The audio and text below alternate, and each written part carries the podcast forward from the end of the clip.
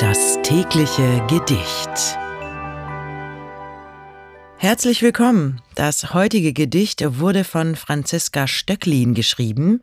Es ist aus dem Jahre 1929 und trägt den Titel Die singende Muschel.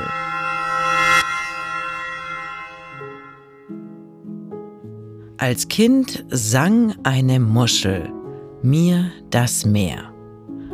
Ich konnte träumelang an ihrem kühlem Munde lauschen. Und meine Sehnsucht wuchs und blühte schwer und stellte Wünsche und Gestalten in das ferne Rauschen. Das war die singende Muschel von Franziska Stöcklin.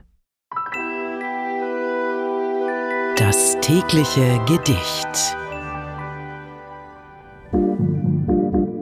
Bose Park Original